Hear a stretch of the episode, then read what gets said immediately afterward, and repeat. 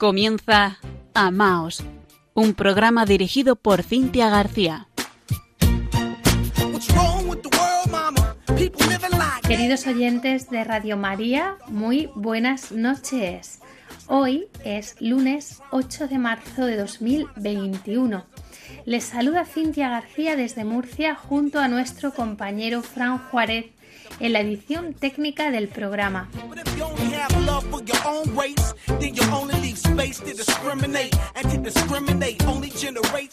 Feliz Día de la Mujer. De este tema hablaremos, pero antes daros las gracias a todas las personas que nos habéis escrito con motivo del pasado programa del día 8 de febrero, el de San Valentín. Mandamos un saludo especialísimo a Aurelia, de Vitoria, nos dice que siempre que puede nos escucha y que le ayuda a nuestro programa. Pues le enviamos un beso muy grande y les dejamos por aquí nuestro correo electrónico para que por favor nos sigan escribiendo. Ya saben que nos encanta saber de ustedes, si les ha gustado el programa, sus inquietudes, preguntas, sugerencias, si desean enviarnos testimonios también se pueden desahogar con sus temas personales si quieren, si lo necesitan. A ver si con la gracia de Dios podemos poner un poquito de luz. Todo ello nos lo pueden hacer llegar a la dirección amaos@radiomaria.es. Y estamos en las redes sociales, tanto en Facebook con arroba amaos.radiomaria como en Twitter con arroba amaosrm. Y ahora sí, comienza amaos. Sing with me, y'all. One word, one word. We only got one word, one word. That's all we got. One word, one word. And something's wrong with it. Yeah. Something's wrong with it. Yeah. Something's wrong with the word, word, word. Yeah. We only got one word, one word. That's all we got. One Feliz Día de la Mujer a todas nuestras oyentes, invitadas, voluntarias y amigas del programa. Confiamos que haya sido un buen día para vosotras, aún no ha terminado. Esta noche hemos elegido el tema mujer y feminismo, porque parece que está muy de moda. Vamos a sumergirnos en él de la mano de nuestra invitada. Ella es mujer, está casada, tiene tres hijos y además está muy al día de todo lo que nos afecta como mujeres porque desarrolla su labor profesional dentro de la Consejería de la Mujer del Gobierno de la región de Murcia, en concreto como jefa de servicio de planificación y programas en la Dirección de la Mujer. Estamos hablando de Cristina García García. Muy buenas noches, Cristina. Gracias por acompañarnos. Buenas noches, Cintia. Y buenas noches, oyentes de Radio María España. Os envío un cariñoso saludo. Cristina, hoy es el Día de la Mujer y esto es un hecho que nos une a todas. Sin embargo, también se celebra hoy o más bien se reivindica el Día del Feminismo. Y ya no sé yo si esto nos sigue uniendo a todas las mujeres. Por favor, dinos qué piensas al respecto. ¿Qué es y qué no es el feminismo? ¿Hay distintos tipos de feminismo? ¿Por qué no nos une? Pues es una pena, Cintia. Y es verdad que falta unión. Pero esta falta de unión, esta desunión se explica por las diferentes concepciones que se tengan del feminismo. Y eh, este tipo de concepciones, estas diferencias, vienen ligadas, por una parte, a, las diferencias culturales y geográficas. Por ejemplo, no es lo mismo un feminismo occidental, el que podamos tener las mujeres de Occidente, que un feminismo, pues eh, yo qué sé, eh, africano, indígena, islámico, un feminismo que además de la lucha por la mujer, incluye otro tipo de reivindicaciones, pues, por ejemplo, eh, reivindicaciones de tipo racial, de tipo étnico, educativo, defensa de una educación para todas, en fin, eso por un lado. Por otra parte, influye también la dimensión temporal, cómo ha evolucionado el feminismo y la concepción del feminismo a lo largo de la historia. Como seguramente sabes, existen distintas olas en la configuración del feminismo. Una primera ola nació con el pensamiento ilustrado del siglo XVIII y defendía la igualdad de derechos y oportunidades para hombres y para mujeres. El siglo siguiente, en el siglo XIX, vino la segunda ola del feminismo, segunda ola o segunda concepción, y vino de la mano de las sufragistas, mujeres que defendían igualdad de derechos y oportunidades, pero especialmente se centraban en el derecho al voto, no solo el voto universal, sino específicamente el voto femenino. Años después, en los años 60 del siglo XX, viene otra ola, que supuso también otra concepción del feminismo, y es un tipo de feminismo que busca eliminar los estereotipos que vienen asociados a, la mujer, pues si eres mujer tienes que ser así o asado, tienes que tener esta profesión u otra, en fin, distintos estereotipos contra los que luchaban. Y también eh, otra de sus reivindicaciones es que desaparezca la violencia contra las mujeres. Actualmente podríamos asistir a una cuarta ola, y aquí las diferentes concepciones del feminismo en, esta ola están muy ligadas a las distintas concepciones de la vida y de la persona. Y también se unen consideraciones morales, consideraciones éticas, consideraciones religiosas y a veces, aunque es una pena, a mí esto es lo que más pena me da, consideraciones políticas y partidistas. Hoy en día existen diversos movimientos feministas, diversas formas de ver el feminismo, pero yo fundamentalmente lo sintetizaría en dos. Por un lado, un feminismo que podríamos llamar más radical y por otro, una corriente del feminismo que podríamos llamar inclusivo. Dentro del primer tipo se encuentran posturas, del feminismo radical se encuentran posturas que excluyen a personas que no comparten sus postulados, vamos, que van repartiendo carnets de auténtica o verdadera feminista, esta sí y a esta no. En el segundo tipo, en el feminismo inclusivo, Em, bueno, en este tipo se em, pretende alejarse de, consideraciones políticas, consideraciones ideológicas, concepciones, y se trata de incluir lo que puede haber en común de todas estas concepciones feministas. ¿Y qué es eso? Pues es la lucha por la igualdad, la lucha por la igualdad de la mujer. Cristina, ¿te consideras tú feminista? Y si es así, ¿dentro de qué tipo de feminismo te situarías? Pues mira, Cintia, la verdad es que no me gustan demasiado las etiquetas. Pero bueno, sí, me considero una mujer feminista. Y dentro del feminismo, prefiero uno que sea inclusivo.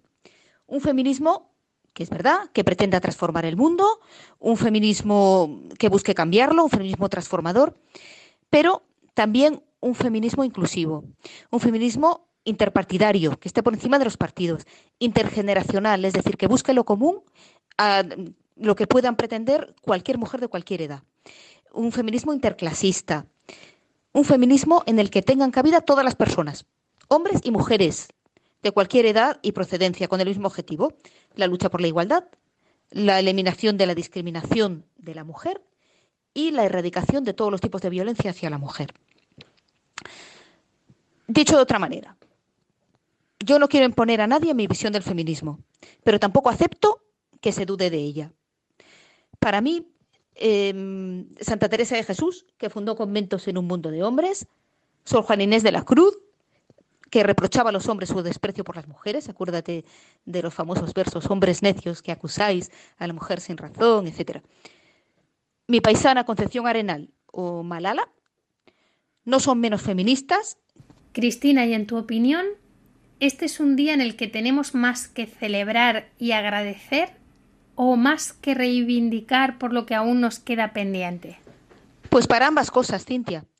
Es un día para, por un lado, celebrar los logros conseguidos y rendir homenaje a las mujeres que los hicieron posible. Bueno, y a los hombres también, porque en esta lucha debemos ir de la mano. Porque poco o nada se avanza si vamos cada uno por nuestra cuenta, si vamos solos, y peor aún, si vamos enfrentados. En fin, estaba diciendo que era un día para celebrar pero también un día para reivindicar lo que aún queda por conseguir, porque sigue habiendo violencia contra las mujeres.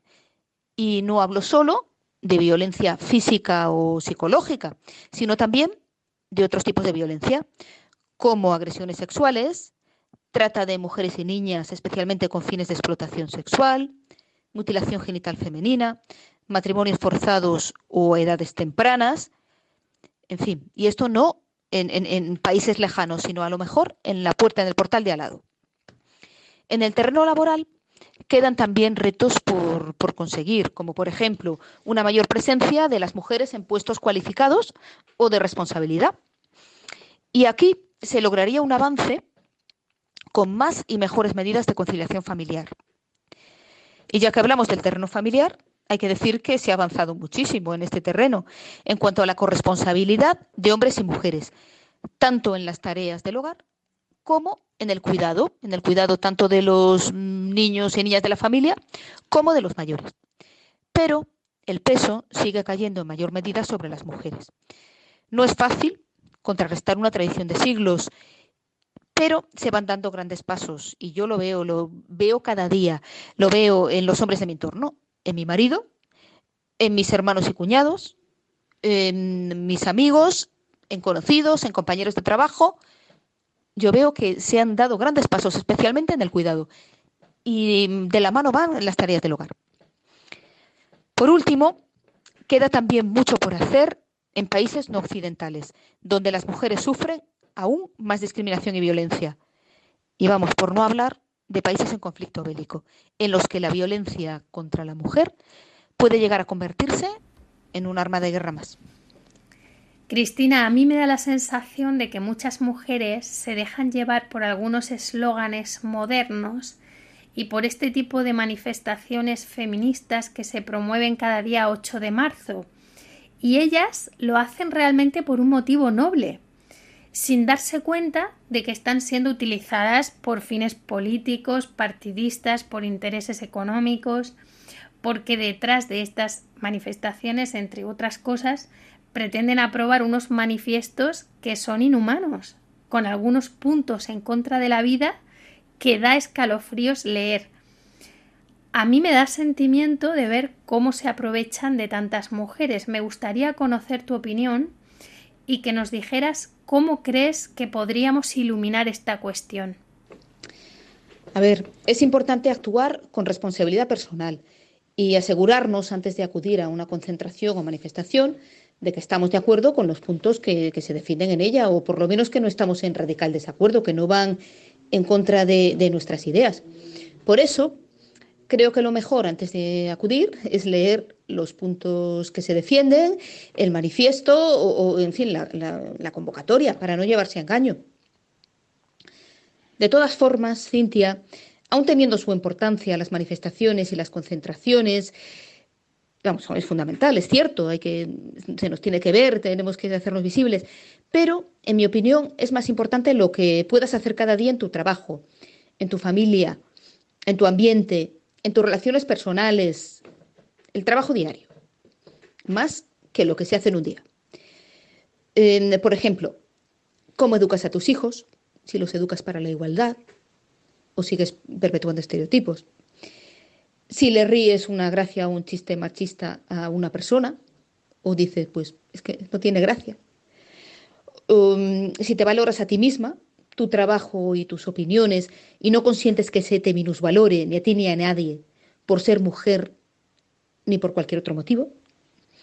Si no realizas discriminaciones y, tratas con respeto a las personas de tu entorno, a las personas que tienen opiniones diferentes. Lo que quiero decir es que la igualdad se defiende día a día, no solo en una manifestación ni una vez al año.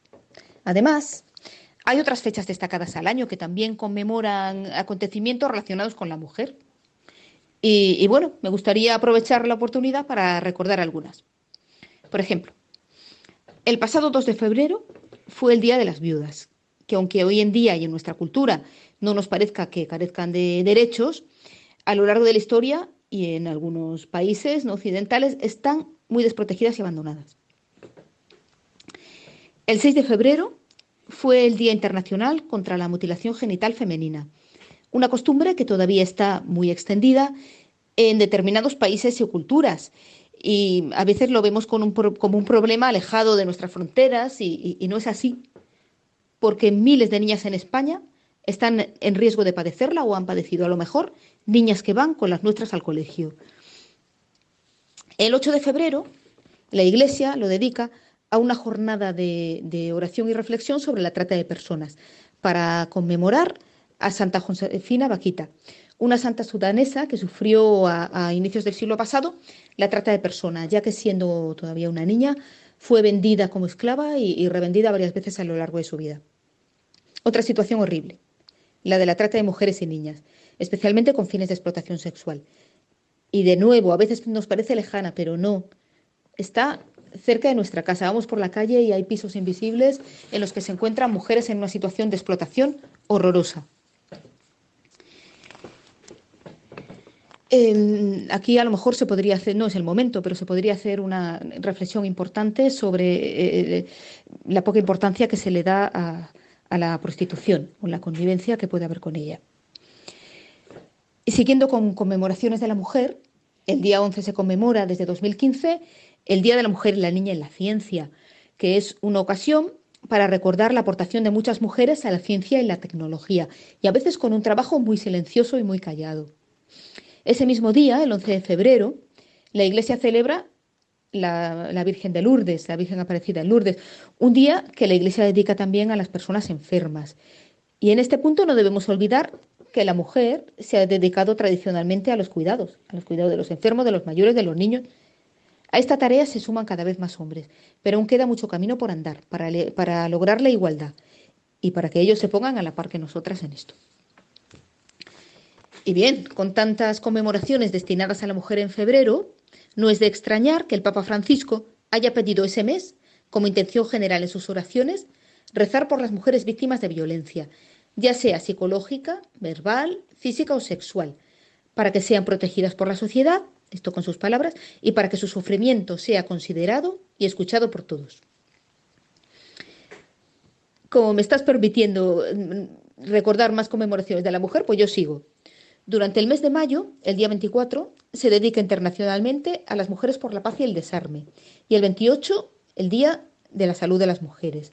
En julio, el día 12, se ha convertido en el día de un personaje tan entrañable, luchador y tan admirado por mí como Malala. El 23 de septiembre se dedica al recuerdo de las mujeres y niñas víctimas de tratas con fines de explotación sensual, una conmemoración a nivel internacional. En el mes de octubre se acumulan también las conmemoraciones. El 9 es el Día de las Amas de Casa, el 15 es el Día de la Mujer Rural y hay alguna más. Y por no alargarme más, cierro con el Día Internacional para la Eliminación de la Violencia contra la Mujer, que es el 25 de noviembre. ¿Cuánto que celebrar por los logros conseguidos y cuánto que reivindicar por lo que queda por conseguir? Y ojalá pudiéramos pronto dejar de conmemorar el 8 de marzo eso significaría que la igualdad se habría logrado.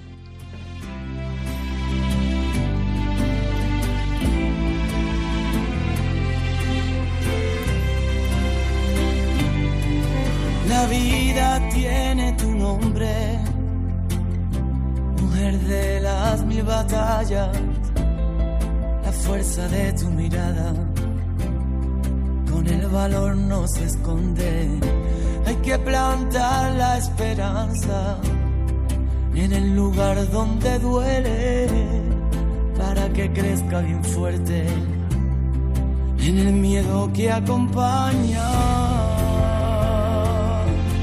Y sigues tan bonita como ayer. No se despeina el alma. Un pasito más, que si se puede. del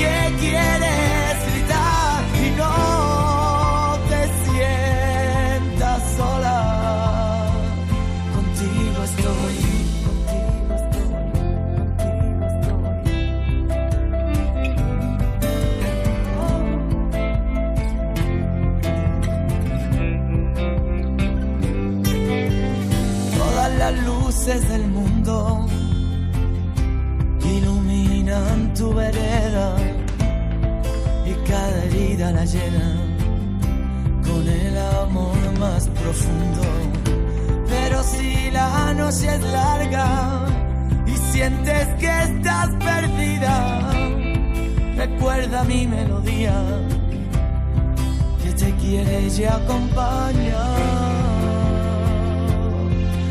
Y sigues tan bonita más que ayer. No se despeina el alma.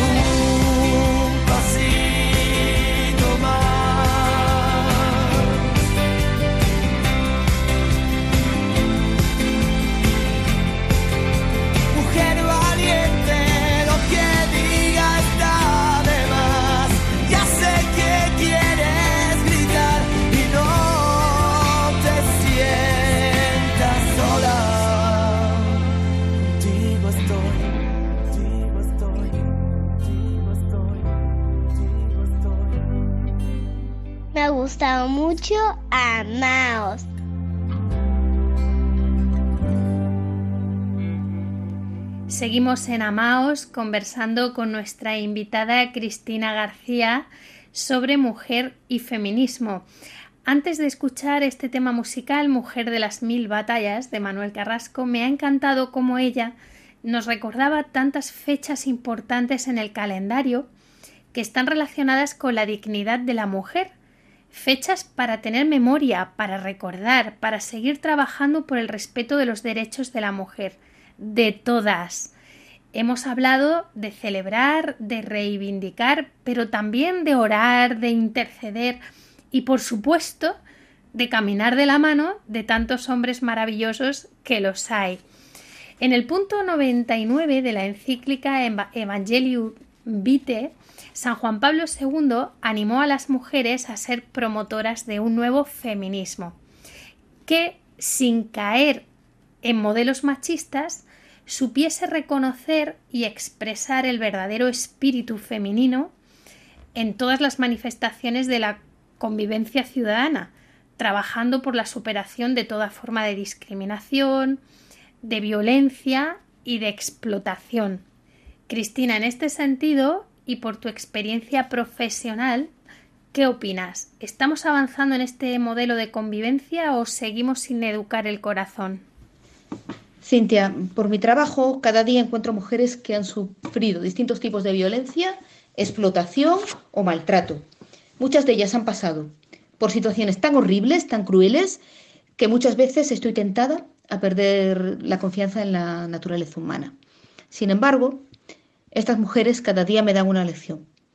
Porque tarden más, tarden menos, pasan por un proceso más largo o más corto, estas mujeres se recuperan. La mayoría se recuperan, vuelven a encontrar la confianza, primero en sí mismas y después en las personas que las rodean.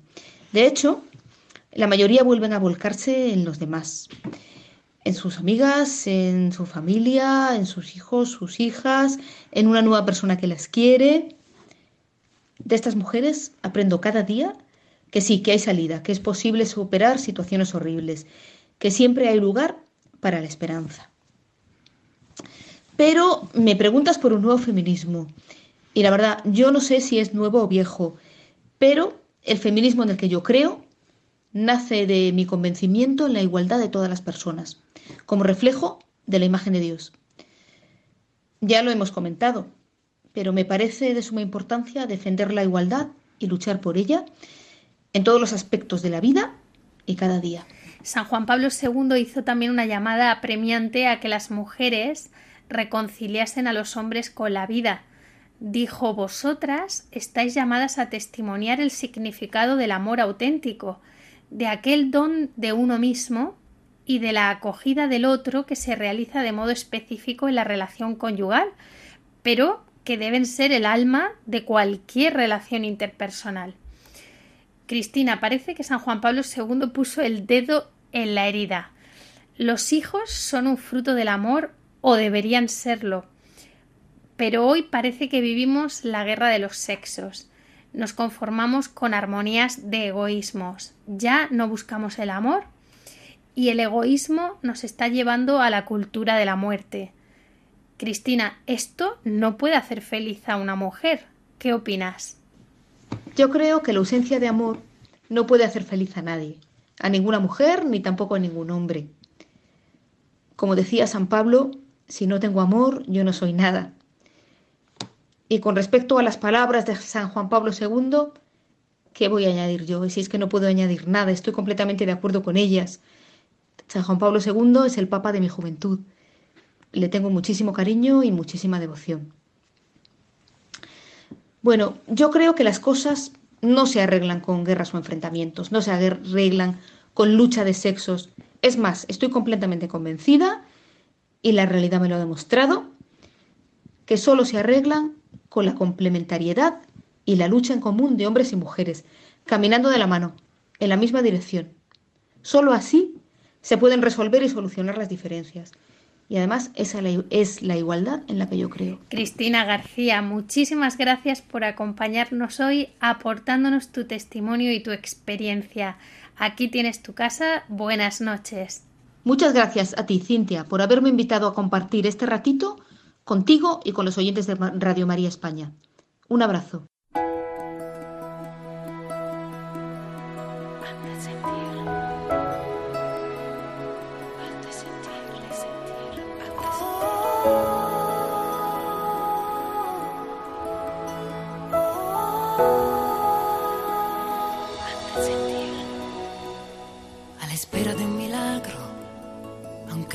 Con retraso ¿Cuántas veces este tiempo nos ha robado un recuerdo? Que igualmente todo pasa, también cuando tú no quieres. Y te encuentras con tus años y con los sueños de siempre.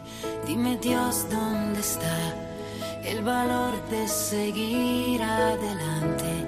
También cuando quisieras quedarte, dime tú dónde el impulso que llega y que hace que al fin te levantes. Vas a salir a la calle y comenzar desde cero y darte cuenta que nadie, que nada puede robarte el futuro. Es importante. Tú eres importante.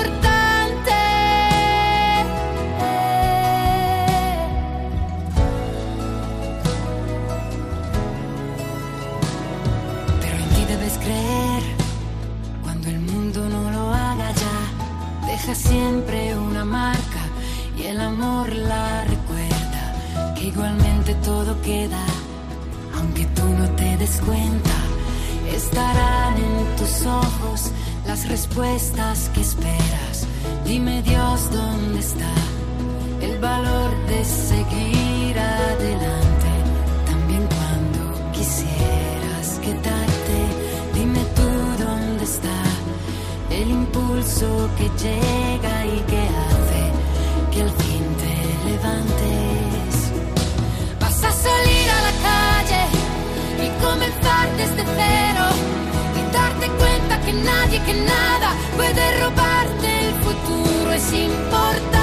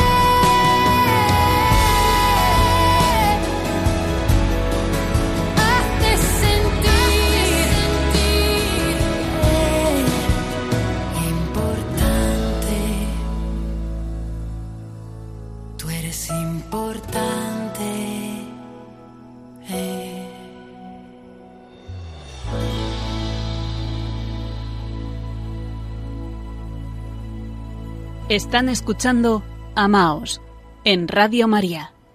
Seguimos en Amaos celebrando con ustedes el Día de la Mujer. Y si hay algo que nos solidariza entre nosotras, o al menos debería hacerlo, es el sufrimiento femenino. A grandes rasgos haremos un comentario sobre los procesos de sanación por si resulta de interés. Son procesos, es decir, constan siempre de varias etapas, que podríamos resumir algo así. Primero, encuentra la herida. Segundo, vacíate, desahógate. No lo hagas con cualquier persona, pero hazlo. Escribe tus emociones, visita el sagrario, pasa tiempo con el Señor. Te puedes quejar a Él, interpelarle. Le verás crucificado, pero si escuchas bien, verás que te habla bajito al corazón. Busca ayuda, profesional si es necesario. Ten un grupo de apoyo. Lo importante de las personas que te rodeen en la vida es que te quieran de verdad. Nada más. Que te quieran. Eso es lo que importa. Después, sal de la rutina. Busca alguna actividad que levante tu autoestima. Quiérete tú también. Perdónate y perdona. Date tiempo y acepta que la sanación es un proceso.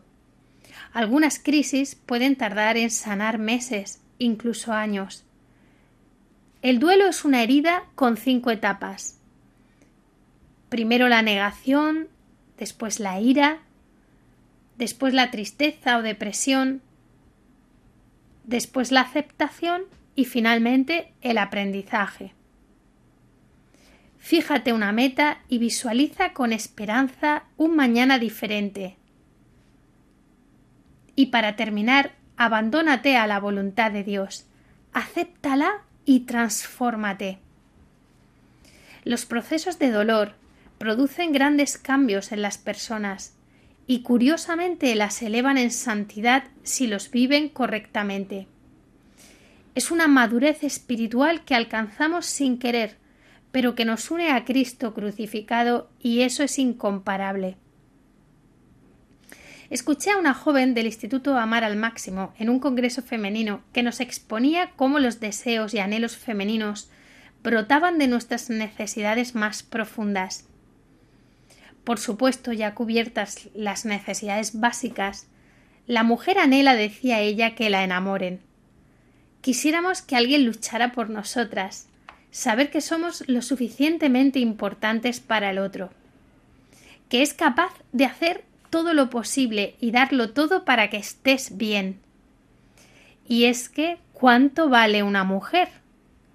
La mujer vale la vida entera de un hombre. Te elijo a ti. Te doy completamente mi persona.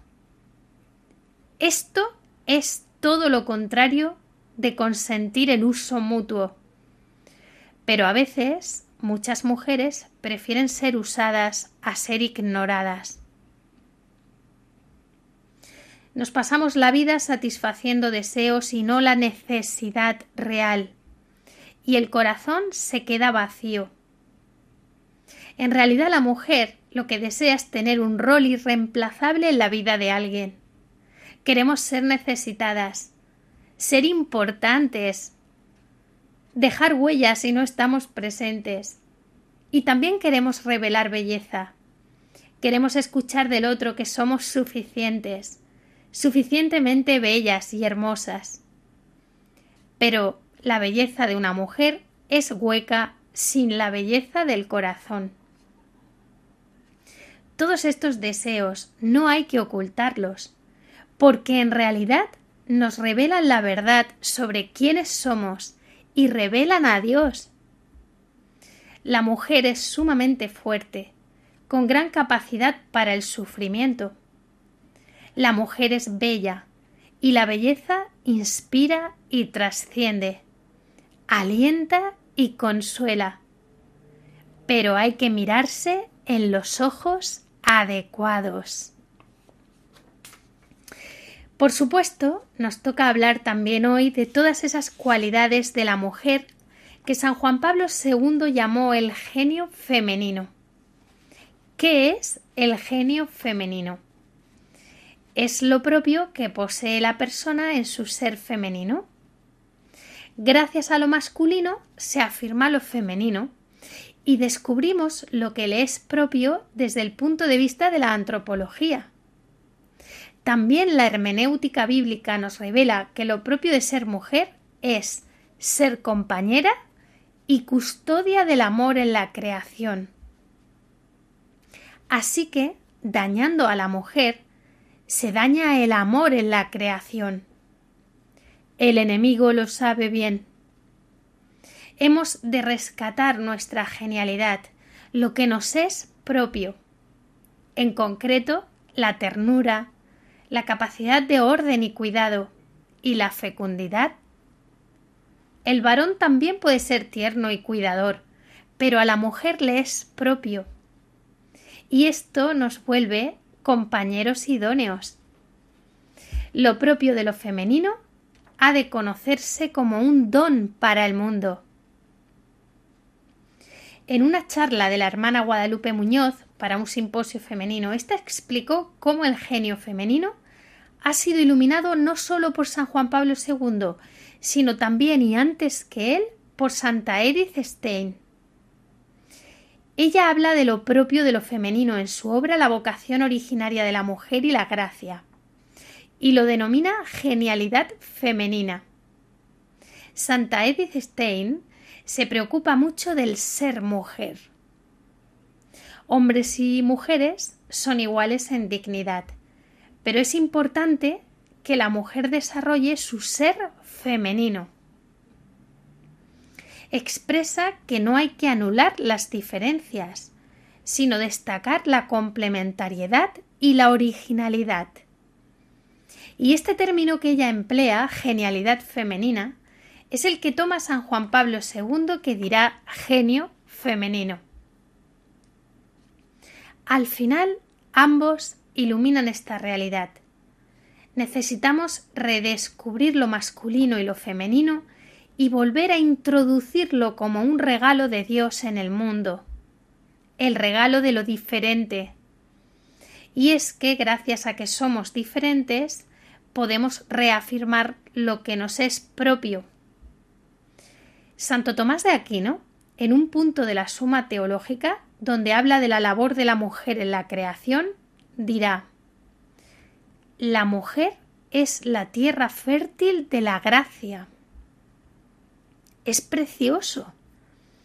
Se refiere a la mujer como custodia del amor de la gracia de Dios, de la vida divina. La mujer tiene además esa capacidad que es la intuición, que le permite entrar en el corazón de otros. Dice Edith Stein, el alma de la mujer está modelada como refugio de otras almas. ¿Para qué? Para humanizar. ¡Qué bonito es esto! Y sobre ese humanizar, Edith Stein cita algunos comos. Primero, desarrollando la empatía. Esto es sabiendo estar como el otro necesita. El respeto, el cuidado, la delicadeza. Segundo, desarrollando el discernimiento. Que la mujer sepa distinguir lo bueno de lo no tan bueno o lo malo y con su intuición ganar a otras almas. Tercero, con la creatividad, no dejando que se agote. La desarrolla dando vida, siendo fecunda, también sacando vida de donde no hay, a través del detalle, ese toque que marca la diferencia. Dice ella que es más propio de la mujer el orden. El hombre es más práctico. Nosotras queremos que funcione y además que sea bonito. Y finalmente asegura que a la mujer le es más propia la espiritualidad, conectar con lo trascendente, el hombre puede, pero a la mujer le resulta más sencillo.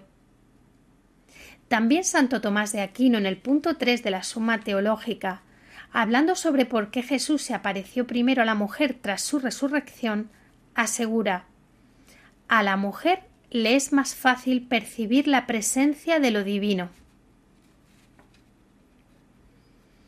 Por eso Edith Stein llama a la mujer a aprender la pedagogía de la interioridad, a gozarla y hacerla prender en el varón. Juan Pablo II emplea el término genio femenino por primera vez en la carta Mulieris Dignitatem. En textos posteriores aclara de qué se trata. Genio femenino es el conjunto de dones específicamente femeninos. Comprensión, objetividad de juicio, compasión, que se manifiestan en todos los pueblos. Estos son manifestación del Espíritu, don de Dios para realizar la vocación de asegurar la sensibilidad para el hombre. El genio femenino es la condición para la profunda transformación de la civilización actual. Merece la pena profundizar en ello. María es la mujer que encarna perfectamente el genio femenino. Ella es la mujer.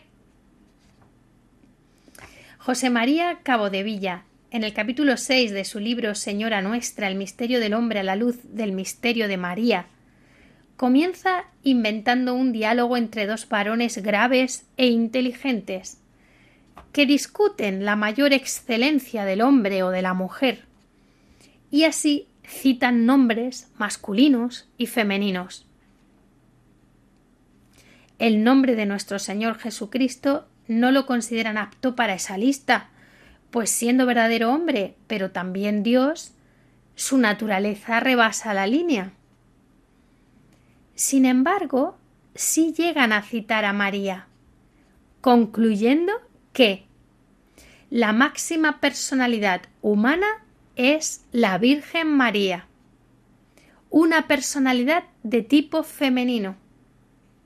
Así tenía que ser, puesto que la personalidad femenina expresa más adecuada y radicalmente la persona humana. La Inmaculada enlaza con los orígenes y significa la pura imagen no vencida, más invencible, victoriosa. El demonio triunfó primero de la mujer y mediante su complicidad triunfó acto seguido en el hombre. Por una mujer la muerte, por una mujer la vida. María fue exenta de los tres desastres el mal de la culpa actual, en el corazón, en la boca y en las obras. Se cambia el nombre de la perdición por otro que es salud, bienandanza, música, miel y secreto júbilo. María y las pasiones se sosiegan, la cabeza se despeja, las puertas se abren estrella del mar, porque mientras navegamos ella brilla. Es profundidad, paz, silencio afectuoso, bendita entre todas las mujeres. San Ireneo habló del nudo de la desobediencia de Eva, que quedó resuelto por la obediencia de María se refiere a la eficacia corredentora de María obediente. María es la mujer. Cabeza de las mujeres, la llama San Isidoro. Es la mujer mucho más permeable al espíritu, más sensible a los valores superiores y desinteresados, a la bondad espontánea, a la protección, y a la compasión.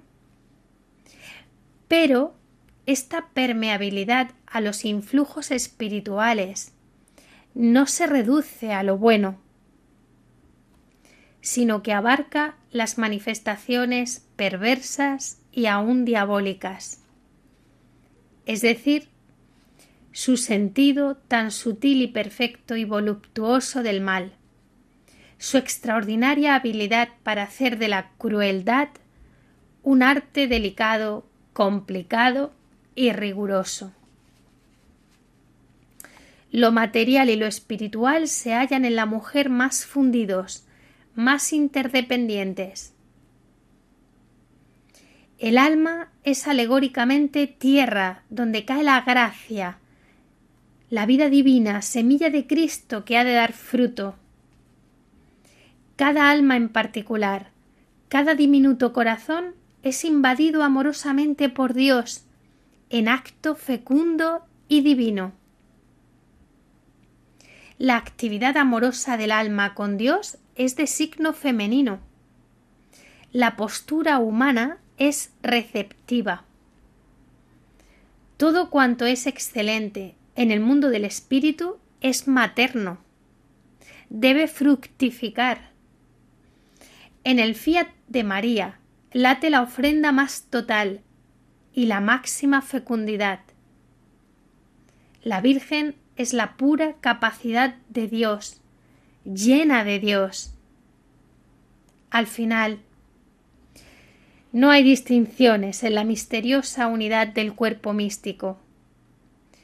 Dice San Pablo en su carta a los Gálatas que ya no hay judío ni griego, ni esclavo ni libre, ni varón ni hembra, porque todos somos una sola cosa en Cristo Jesús.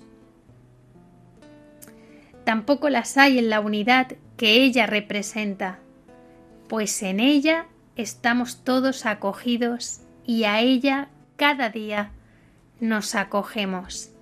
María es la mujer. Esperando siempre, con la sonrisa iluminando con la esperanza empapando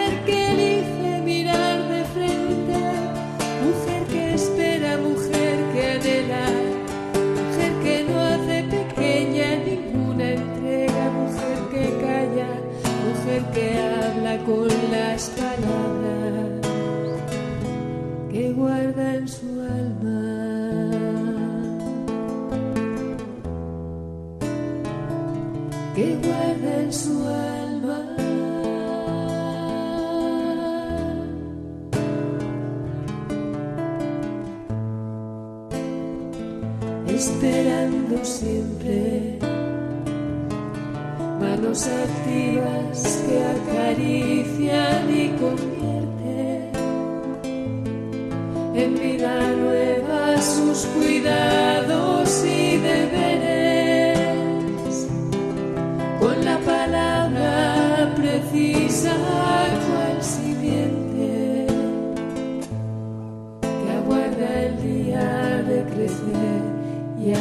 hacerse fuerte.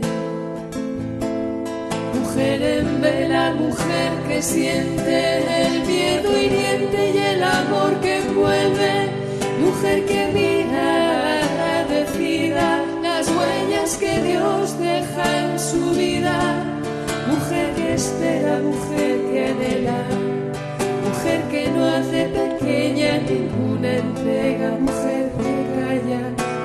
que habla con las palabras que guarda en su alma. Mujer fuerte con o sin miedo, mujer que hace crecer sus talentos, mujer atenta, mujer que entiende, mujer que elige mirar de frente, mujer que espera, mujer que anhela, mujer que no hace pequeña ninguna entrega, mujer que calla mujer que habla con las palabras que guarda en su alma.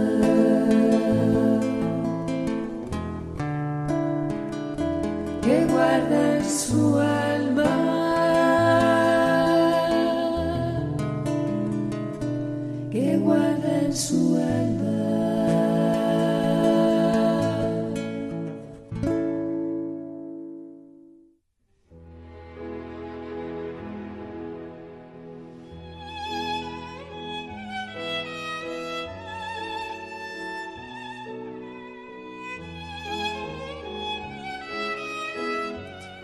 Cerramos este programa con una oración dedicada a todas las mujeres, inspirada en la oración Hazme un instrumento de tu paz de San Francisco de Asís.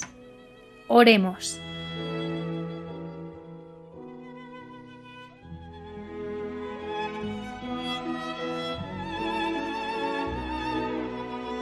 Señor, hazme un instrumento de tu paz Bendice a todas las mujeres que trabajan cada día para llevar la paz a su comunidad, a sus casas y en sus corazones. Donde hay odio, que lleve yo tu amor.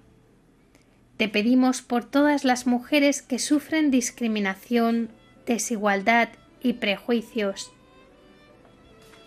Donde haya ofensa, que lleve yo el perdón Conforta a todas las mujeres que sufren el dolor de la guerra, la violencia y el abuso. Donde haya discordia, lleve yo la unión. Perdona a todas las mujeres y hombres que han dejado que las diferencias alimenten el odio. Donde haya error, que lleve yo la verdad conforta a todas las mujeres que luchan en las tinieblas del abuso, de la pobreza y de la soledad, que podamos traerlas a la luz y sanar sus heridas. Donde haya duda, que lleve yo la fe. Oramos por todas las mujeres que viven con el temor a sus maridos, a su hermano, a su padre, Ayúdalas a ser capaces de ser ellas mismas gracias a tu amor eterno y a la fe. Donde haya desesperación, que lleve yo la esperanza. Oramos por todas las mujeres que viven en la desesperación, que la luz de tu amor les lleve la esperanza. Donde haya tristeza, que lleve yo la alegría. Ayúdanos a ver la fuerza y la bondad en cada mujer y en cada hombre. Transforma nuestros corazones para que celebren el amor y la gracia en todas las personas. Te lo pedimos, Padre, por Jesucristo Señor nuestro, que contigo vive y reina, por los siglos de los siglos. Amén.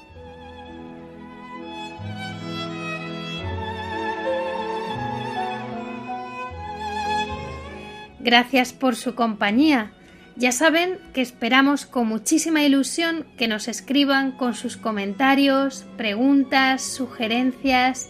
Los pueden hacer llegar al correo electrónico a. Tenemos una nueva cita en cuatro semanas, el lunes 5 de abril a las 21 horas, el primer lunes de la octava de Pascua, ya en camino hacia la gran fiesta de la Divina Misericordia. Hablaremos de este tema. Hasta entonces, disfruten la programación de Radio María y amaos. Un saludo y que Dios los bendiga.